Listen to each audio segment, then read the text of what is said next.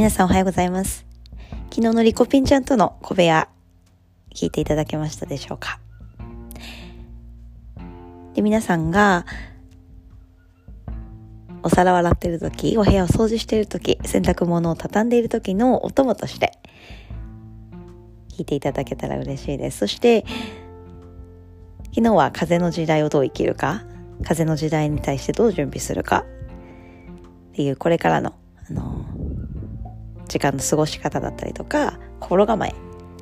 を少しお話ししましたので、何か考えるきっかけになってもらえたらなっていつも思っています。さて、私があの後収録を聞き直してから感じた、たくさんのこと感じたんですが、その中でも一つピックアップしてお話ししたいと思います。最近、メディアで炎上という言葉が流行ってますね。炎上、もういっぱい炎上してます。特に SNS だと顔が見れないので、自分が言いたいことを言ったりとか、ね、いろんなエネルギーっていうのが交差してますね。その中で、私がそのよく耳にするのは、こんなつもりで言ったわけじゃなかったっていうでこ、こんなつもりで言ったわけじゃないのでお詫びしますっていう言葉を結構ね、耳にしますよね。で、私がその時思ったのは、よく考えてから発言したらいいのになとか、あの、もうちょっとこう、その人に対して分かりやすいように背景を交えて説明すれば炎上はしないのかなと思ったんですが、ここが面白いところで、私も昨日収録を聞き直した時に、うんと、風の時代をどう生きるかって言った時に、人が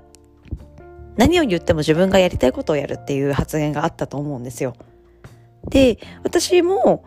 あの、この風の時代を生きるのに自分軸を持って、ね、人の常識、人の常識というか、人が持つ常識と自分の持つ常識っていうのを、あの、すり合わせる必要がなくて、えっと、人にね、合わせる必要もなくて、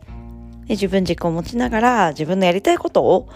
やりましょうっていう、こう、前向きな発言だったんですが、捉え方によっては、あの、すごく頑固で、人の意見を聞かずに、あの、突進する人っていうふうに、こう、なんか思われかねない発言なのかなって、客観的に思いました。で、そういうところから、あのー、そういうつもりで言ってなかったっていう、あの、炎上されてる側の意見もすごく分かったんですよ。あのーなんて言うんですかね、会話、フリートークだと、その場でポンポンポンポン即興的にこう、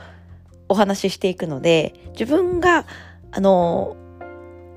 思ったことっていうのをどんどんどんどんこう口に出していく。なんかそこの整理する時間っていうのが、あの、ものすごく少ないんですよね。で、私まだあの、フリートーク練習中なので、練習中の中で、まあ、即興性だったりとか、こう会話をテンポよく返すっていうところにの重きを置いていたので、ね、そういうところからあのすれ違いっていうのが生じるのかなっていう捉え方としては。なのでそういう客観的にあの収録を聞いてそこに改善点を見出すっていうのはすごい楽しいことだなと思いました。そしてあのこんなつもりで言ったんじゃないよっていう人の気持ちがすごくわかりました。なので、あの、ここをちょっと追求して、今後皆さんにまたあの発見したことをお伝えしたいと思います。でそれでは皆さん今日も良い一日をお過ごしください。ね、今日のポイントとしてはですね、その、そこから得れる改善点としては、あの、例えば自分、私たちに、あ、なんでこんな人こんなこと言うんだろうっていう、うんと、例えば厳しい意見だったりとか厳しい言葉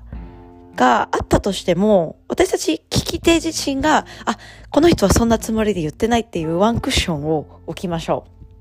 必ず、あの、会話はテンポよく、その人と楽しい時間を過ごす、過ごしたいっていうお互いの思いがあるからこそ、あの、生まれていくものなので、でそこでこう、反応せず、しっかりとこう相手の気持ちを読み、読み取る隙間というか余裕を作っていこうと思います。皆さんもぜひチャレンジしてみてください。それではまた。